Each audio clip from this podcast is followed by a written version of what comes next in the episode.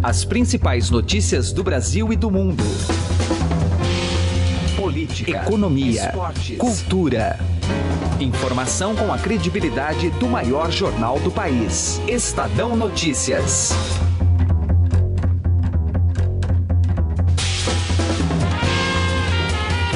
Olá, seja muito bem-vindo ao Estadão Notícias dessa sexta-feira, 28 de abril de 2017. Hoje um dia atípico e de muitas incertezas em várias cidades do país, incluindo São Paulo. Tudo por conta da deflagração de uma greve geral, que promete ter o engajamento de diversas categorias. O movimento vem sendo organizado essencialmente pelas centrais sindicais e também alguns movimentos sociais. Como vai afetar em grande parte o transporte público, além de outros serviços, traz uma série de complicações para quem tenta chegar ao trabalho hoje. Ainda nesta edição, a gente informa quais foram as categorias que aderiram ao movimento previamente. É claro que a paralisação tem inúmeros desdobramentos políticos, até porque a pauta dos grevistas tem como eixo temático combater as reformas do governo.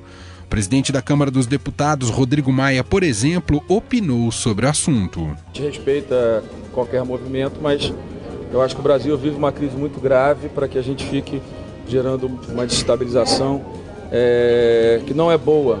Né? Acho que é, o serviço público precisa mais do que qualquer outro da reforma da Previdência, por exemplo. Né? Porque as contas públicas vão se deteriorar muito, como já se deteriorou do estado do Rio de Janeiro. Então, os servidores públicos, por exemplo, que estão uma boa parte, principalmente aqueles que têm salários mais altos, aqueles que são os privilegiados da Previdência Pública Brasileira, que são os que têm mais influência aqui, têm trabalhado fortemente contra a reforma né, é, e que estão estimulando de alguma forma alguns segmentos a, a, a greve, eles precisam entender que sem a reforma da Previdência, sem essas reformas, vai acontecer com eles o que acontece hoje no Rio. O salário de janeiro é pago em março, pago em abril, é pago em parcela, é pago até quem ganha 3 mil reais. A greve, do meu ponto de vista, ela não ajuda né, ela não colabora com a retomada é, do crescimento que todos precisam. Todos os brasileiros precisam que a economia volte a crescer. O prefeito de São Paulo, João Dória, já vem há alguns dias criticando essa greve geral. Afirmou que vai cortar o ponto dos servidores municipais que faltarem ao trabalho hoje e já ofereceu inclusive alternativa de transporte. Primeiro, eu sou contra essa greve, mas entendo que é legítimo o direito das pessoas protestarem, mas não durante a semana, não em prejuízo à população que precisa de transporte, de saúde, de educação, de segurança e garantir a sua mobilidade. Uh, os movimentos que derrubaram Dilma Rousseff com toda a legitimidade aconteceram aos domingos e não durante a semana. Então, não tem o nosso apoio, ao contrário, tem o nosso repúdio, uh, independentemente uh, do direito de manifestação. E para os servidores públicos, os 129 mil servidores públicos municipais, que querem trabalhar, que entendem que é importante o seu serviço para a população, terão acesso gratuito a dois aplicativos, do Uber e do 99 Táxi, e muito provavelmente também hoje vamos ter a confirmação do Sindicato de Taxistas de São Paulo, para que possam trabalhar. E aqueles que puderem dar carona, compartilhar uh, o próprio transporte, façam isso. A população não merece o sofrimento imposto por uma greve injusta, inadequada Ouvidas pelo Estadão Notícias, as duas principais centrais sindicais, a CUT e a Força Sindical, estão alinhadas na retórica de união entre elas para o dia de hoje. Já quando se trata da pauta das reformas, a CUT apresenta uma postura mais radical. Espera que a pressão gerada hoje ajude a bloquear em definitivo as propostas do governo. Nós não vamos apresentar emendas aí à reforma da Previdência e a trabalhista e nós trabalhamos na perspectiva de derrotar essas propostas do governo. Essas propostas são tão ruins, são péssimas. Se melhorar alguma coisa, fica ruim. A força sindical, no entanto, adota um tom mais moderado, aceita as reformas, desde que os parlamentares abram mais espaço para negociação. A população em geral está contra essa proposta que se faz. Nós não negamos que precisa de uma reforma, mas não é justo que a proposta seja só em cima dos trabalhadores. No comentário de hoje de José Neumann Pinto, que você vai poder ouvir a íntegra logo mais, o nosso colunista lembra que a greve geral pode ser o último suspiro de quem sempre mamou nas tetas do imposto sindical. Neste momento específico, o movimento de folga geral, marcado para abrir o feriadão eh, do dia do trabalho, olha que coisa mais irônica, né?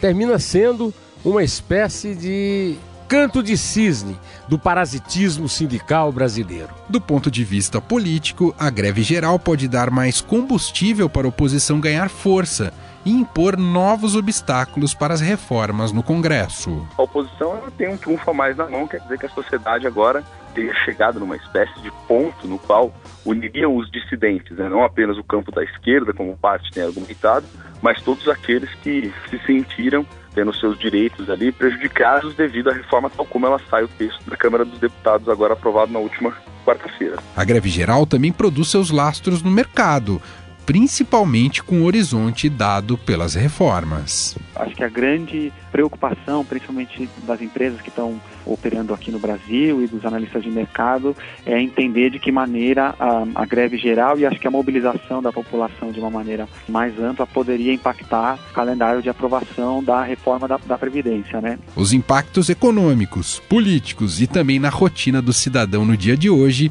você tem a partir de agora no Estadão Notícias.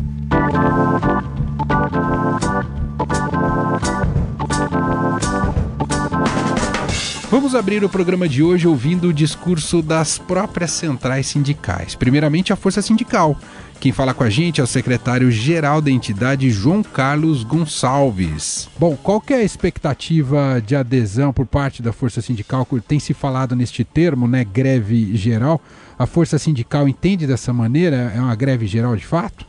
Nós entendemos como paralisação nacional, porque a greve geral ela tem outra conotação, onde participa além dos trabalhadores, participam pequenos proprietários, participam outras entidades, não só de trabalhadores, em função de uma questão mais nacional. Nesse fato que nós estamos fazendo, nós estamos propondo uma paralisação nacional é, sobre uma questão da previdência, que atinge trabalhadores, atinge aqueles autônomos que contribuem, porque a reforma que está sendo proposta não, não, não agrada à maioria e nós temos certeza de que isso aumenta o tempo de trabalho em condições de pessoas que em outro momento já começaram o serviço com 14, 15 anos. É possível interpretar, secretário, eh, justamente por a força sindical ter um diálogo maior com o atual governo, com o presidente Michel Temer, que ela eh, terá um posicionamento mais moderado nestas manifestações? Ao contrário, eu acho que por, por ter mais contato com o governo, ela está tomando uma posição radical não é? Radical no sentido de organizar a greve, de organizar a unidade de ação com as demais centrais sindicais. Nós achamos que a proposta que o governo fez é uma proposta que desagrada a força sindical, desagrada as demais centrais sindicais, e não só isso, desagrada a população em geral, porque várias pesquisas de, de de, de, revistas, de sites, têm mostrado que a população em geral está contra essa proposta que, que se faz. Nós não negamos que precisa de uma reforma, mas não é justo que a proposta seja só em cima dos trabalhadores. A expectativa da Força Sindical com essa grande manifestação nessa sexta-feira é que isso pressione o Congresso justamente para alterar o texto ou para barrar a reforma, por exemplo, a reforma da Previdência, barrar da maneira como ela está? Na, nossa posição, a manifestação é para pressionar, melhor dizendo, para uma negociação, né? uma contraproposta no sentido de que a reforma seja negociada com os trabalhadores e seus representantes. Então, a greve de amanhã ela nos ajuda no sentido de melhorar as condições de negociação. Uma negociação pressupõe pressão, pressupõe mobilização e propostas, e é isso que nós estamos tentando fazer ao longo das negociações que já tivemos, para poder fortalecer o papel dos nossos negociadores junto ao governo e ao Congresso. Muito bem, eu agradeço o secretário-geral da Força Sindical, João Carlos Gonçalves, participou aqui do Estadão Notícias do Estadão. Muito obrigado, secretário, pelas informações. Obrigado, obrigado a vocês, um abraço a todos. A gente segue repercutindo mais sobre a greve geral desta sexta-feira e eu converso agora com o presidente estadual da CUT de São Paulo, senhor Douglas Iso. Presidente, tudo bem com o senhor? Obrigado por atender o Estadão. Bom dia, bom dia a todos os ouvintes aí do Estadão. Douglas, a CUT tem colocado em algumas manifestações, algumas declarações que talvez essa seja a maior greve da história do país. A expectativa é para essa mesmo? A manifestação terá uma uma dimensão extraordinária nessa sexta-feira? Sim, a dimensão da greve hoje, sem dúvida, é, pelo que a gente tem de informações e de dados sobre a paralisação aqui no estado de São Paulo e nos demais estados da federação, aponta para paralisação efetiva é, de categorias, sejam elas do campo, da cidade, do setor público, do setor privado e de vários é, segmentos aí da, da cadeia produtiva no Brasil. E ela ganha mais força na medida em que atinge principalmente o setor de transportes? A CUT entende dessa maneira? É, a paralisação do transporte hoje é fundamental uh, para o sucesso dessa greve aqui em São Paulo, no estado de São Paulo. A paralisação ela deve acontecer é, na maioria das grandes cidades é, do estado de São Paulo, em especial na capital, Guarulhos, nas cidades do ABC, na Baixada, Sorocaba, Campinas, Jundiaí, Piracicaba, né? então não só os transportes rodoviários, mas a, a ferrovia, a CPTM é, e o metrô.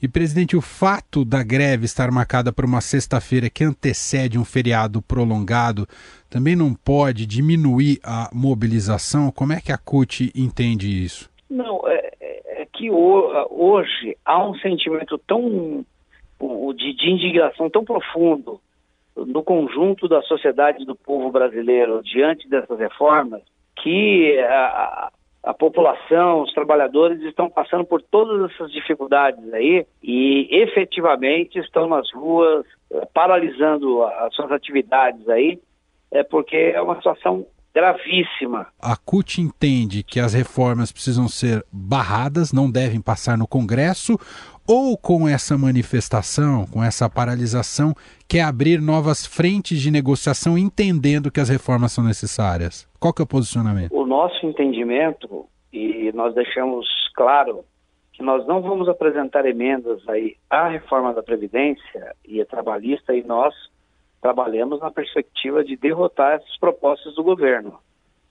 Essas propostas são tão ruins, são péssimas. Se melhorar alguma coisa, fica ruim. Então, para nós, a expectativa e trabalhamos na perspectiva uh, de derrotar essa proposta do governo. Muito bem, ouvimos o presidente estadual da CUT de São Paulo, Douglas Iso, trazendo mais informações sobre como será essa paralisação geral nesta sexta-feira. Muito obrigado, presidente. Um abraço. Direto ao assunto, com José Neumann e Pinto.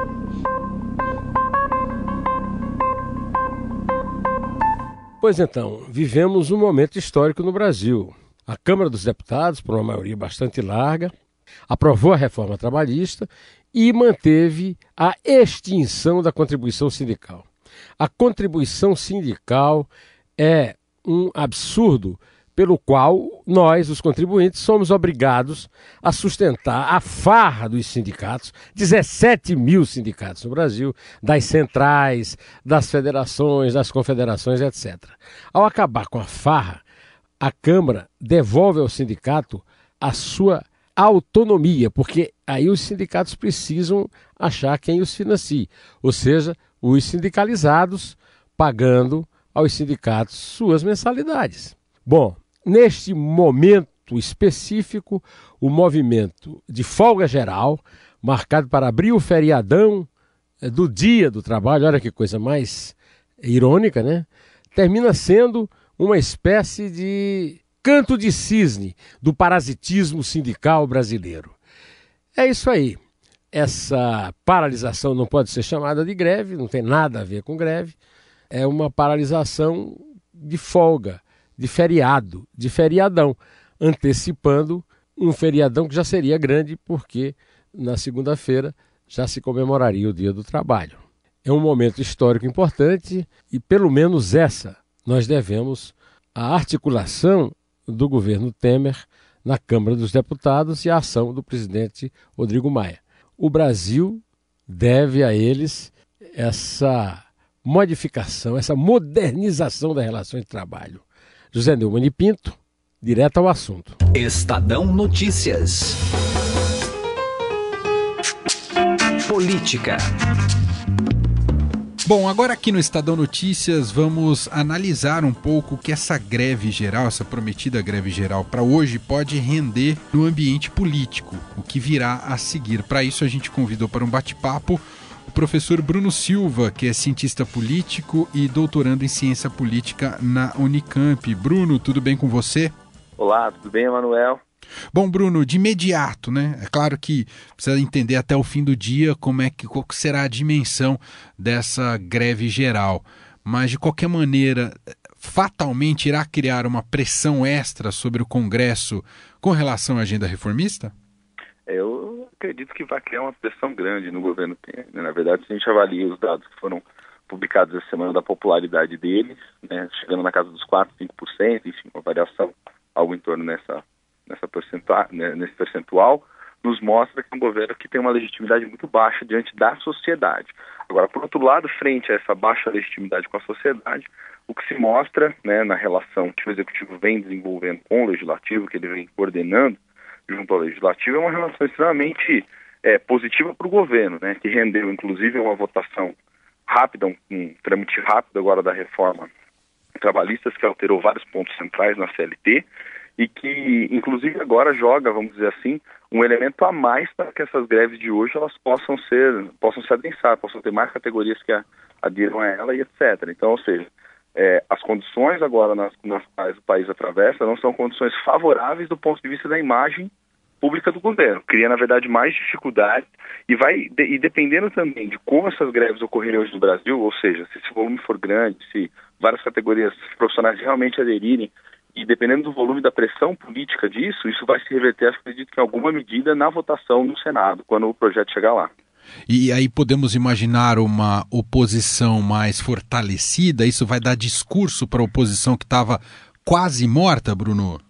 Isso, não tenha dúvida. A oposição, é, dependendo desse volume, volto a insistir novamente, a oposição ela tem um trunfo a mais na mão, quer dizer que a sociedade agora é, tenha chegado numa espécie de ponto no qual uniriam os dissidentes, né? não apenas o campo da esquerda, como parte tem argumentado, mas todos aqueles que se sentiram, né, que vão se sentir, na verdade, é, seu, tendo seus direitos ali prejudicados devido à reforma tal como ela sai o texto do, do da Câmara dos Deputados, agora aprovado na última quarta-feira. Veja, Renan Calheiros ainda há pouco, em reportagem vinculada pelo, pelo Estadão, né, no site do Estadão, a, veio a público dizer que a reforma tal como ela tá, veio, saiu da Câmara, ela dificilmente passaria no Senado, ou seja, já tem ali um primeiro teste de nervos de aço, né, junto ao, ao governo. A gente ainda não sabe, na verdade, se o Renan está criando dificuldades para depois vender facilidades ou se realmente ele vem com uma postura de enfrentamento. Acredito mais né, na, nessa primeira linha, né, que ele está tentando vender dificuldades para criar depois algum tipo de facilidade junto ao governo, tentando trazer senadores para junto do seu apoio para que, para que pontos da reforma sejam modificados dentro do Senado. Veja, o Senado é uma casa que, do ponto de vista da sua composição, desde a sua origem eleitoral até a dinâmica do trabalho, é um pouco diferente da Câmara. Você tem vários senadores ali que já estão de olho mirando em 2018 e que precisam de eleitorados mais, vamos dizer assim, mais, mais robustos, né, para poder vencer uma eleição daqui daqui um pouco mais de um ano que vai ocorrer no, no, no ano que vem. E a depender do, da forma como passar parte dessas, né, dessas reformas dentro do legislativo, o custo político pode ser altíssimo para esses deputados. O governo então vai ter que novamente trazer para junto de si a base, tentar recompor. Ontem na votação a gente viu que alguns partidos acabaram saindo, como por exemplo o PSB que declarou que liberava os seus deputados para votação, ou seja, o governo Temer vai ter que fazer um outro esforço de rearticulação política do ponto de vista das relações institucionais. Agora, diante da sociedade, aí é um processo muito mais complexo, porque, volta a insistir, o governo é um governo que goza de uma ilegitimidade tremenda, talvez uma das mais altas dos presidentes que aí estão nos últimos anos, né, nas últimas décadas até, e que tem um processo aí complexo e complicado da, diante da sociedade, sobretudo em virtude de dois fatores. Um, porque tenta aprovar reformas que são estruturais, que afetam diretamente a vida da população, que afetam diretamente a vida da população, e por outro lado também tem na sua cola, ali no seu cangote, o, o avanço né, das investigações da Lava Jato, que prejudica o tempo todo a imagem dos políticos. Bruno, para a gente concluir, é, o quão complexo é encontrar uma identidade para esses protestos de hoje. Por que, que eu te pergunto isso? Uhum. O quanto isso é expressão apenas de centrais sindicais, movimentos sociais atrelados a alguns partidos que inclusive estavam no poder do Brasil até pouco tempo, ou uhum. quanto isso se alastra para a sociedade brasileira como um todo. Esse retrato é, é, fácil de montar, Bruno? Não, não é fácil de montar. Não é fácil de montar, Emanuel. Esse, e qualquer tentativa fácil nesse sentido, acho que seria pura futurologia, né? Até um exercício que nos escapa aqui da, daquilo que as ferramentas que a ciência política nos permite dizer. Porque, veja, há uma insatisfação geral diante do governo, uma, uma indefinição né, sobre, sobre a, uma indefinição, não, na verdade, há uma, um, um, certo, um certo conformismo por parte da sociedade dessas medidas que estão sendo aprovadas. Isso prejudique na medida para a gente conseguir definir exatamente né, se são os mais descontentes, se são os mais partidários. É óbvio que quem tem, que quem está convocando essa paralisação, essa greve, são parte das centrais sindicais que se vêm muito prejudicada pelo texto da reforma que foi aprovado, que, por exemplo, extingue, né, daqui, daqui uma determinada quantidade de tempo, extingue a contribuição obrigatória do imposto sindical, que fere, portanto, né, direto seus interesses enquanto organização sindical.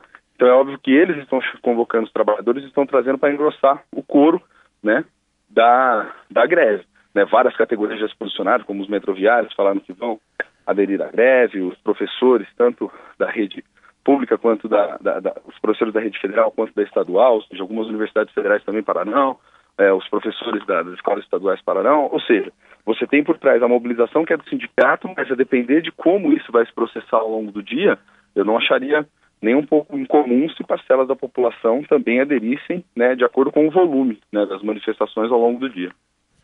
Muito bem, análise de Bruno Silva, cientista político e doutorando em ciência política na Unicamp, aqui gentilmente atendendo o Estadão Notícias. Bruno, muito obrigado mais uma vez e um bom dia para você, Bruno. Imagina, Emanuel, eu que agradeço. Um grande abraço aos nossos ouvintes. Economia. Os países da América Latina estão de olho nos movimentos grevistas no Brasil nesta sexta-feira. O diretor da Control Risks para o Brasil e o Conisul, Tomás Fávaro, conversou sobre o assunto com Camila Tulinski. Tomás, quando a gente fala aí sobre uma greve, intitulada Greve Geral, vários setores e sindicatos se mobilizando na semana em que houve a aprovação da reforma trabalhista. Né? É quais são os impactos desse tipo de situação aqui no país? Qual é a avaliação que você faz? Claro, o, acho que o primeiro ponto a, a, levantar é que as greves gerais elas são ah, relativamente raras no Brasil, principalmente em comparação com os outros eventos, uh, os outros países da América Latina. Então, esse é realmente um evento de uma magnitude importante. Eu acho que ele mostra que o governo subestimou o poder de mobilização né, das centrais sindicais.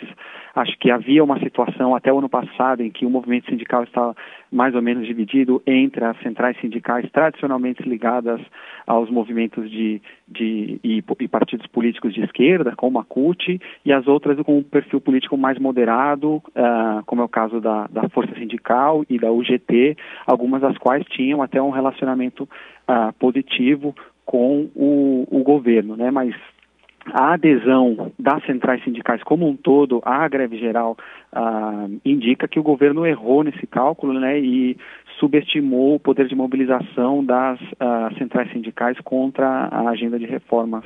É. Ô Tomasa, você é, é diretor associada aí da Control Risk para o Brasil e Conisul e também responsável por administrar a equipe de análise para a região. O que, que, você me diz? Como os países aqui do Conisul estão observando esses, essas movimentações aqui no Brasil, hein? Os desenvolvimentos políticos no Brasil têm um impacto é, muito significativo na região. Né? Não é à toa que, por exemplo, a recessão do Brasil no ano passado coincidiu também com um momento muito negativo para a Argentina, que tem no seu Brasil seu principal parceiro comercial. Agora, um, a expectativa de recuperação econômica um, no Brasil então é vista com olhos muito positivos ao redor da regi é, região, mas a gente sabe que uh, a recuperação econômica ela está muito atrelada à aprovação de algumas das reformas uh, agendadas pelo governo e principalmente a reforma uh, da Previdência. Então, acho que uh, isso realmente aumenta um pouco o, o escrutínio ou o interesse da, da região como um todo sobre eh, os desenvolvimentos políticos internos aqui no Brasil. Lembrando que na próxima semana teremos mais uma movimentação importante lá no Congresso referente à reforma da Previdência, que ficou agendada para ser discutida na próxima quarta-feira, hein, Tomás?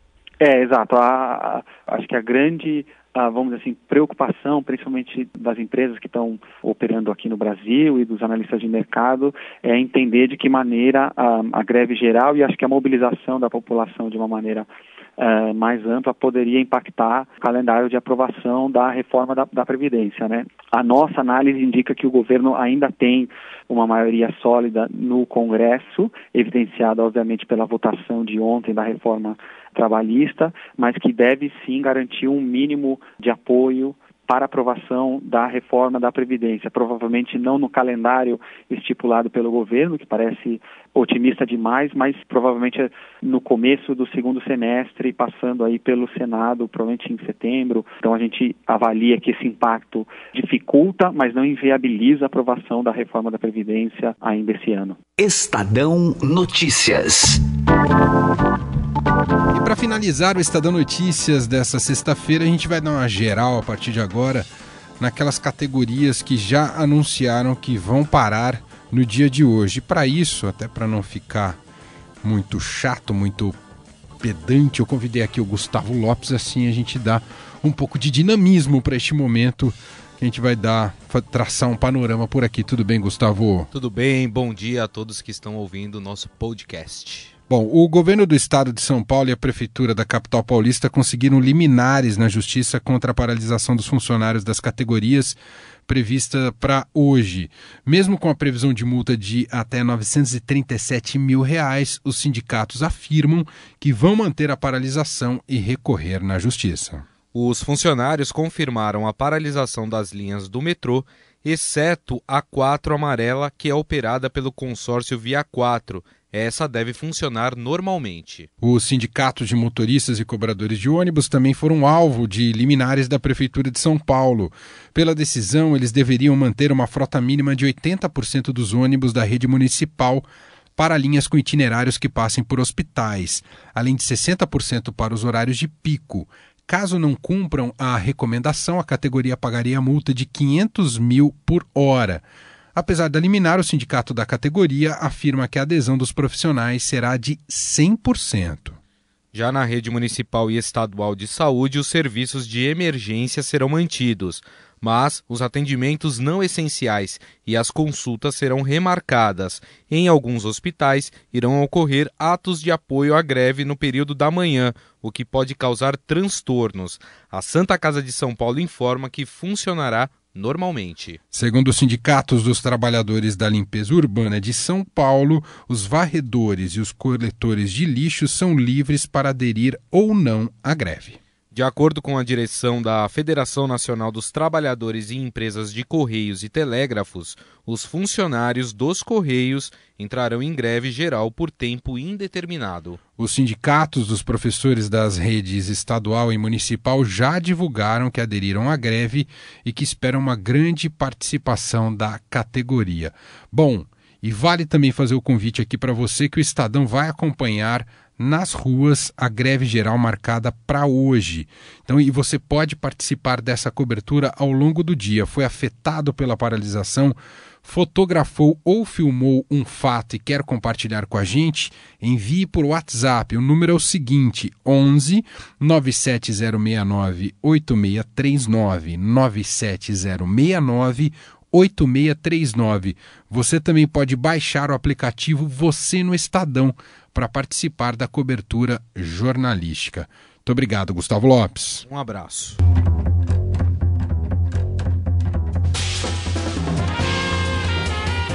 O Estadão Notícias desta sexta-feira vai ficando por aqui. Contou com a apresentação minha, Emanuel Bonfim, produção de Gustavo Lopes e Diego Carvalho, entrevista de Camila Tulinski e montagem de Nelson Volter.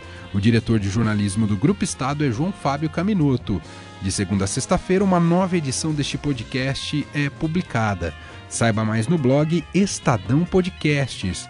E convido você também a avaliar nosso podcast tanto no iTunes quanto no Android. Deixe lá sua avaliação até para a gente poder melhorar cada vez mais o programa, tá certo? Bom, um abraço para você, boa sexta-feira na medida do possível, um ótimo fim de semana e até mais. Estadão Notícias.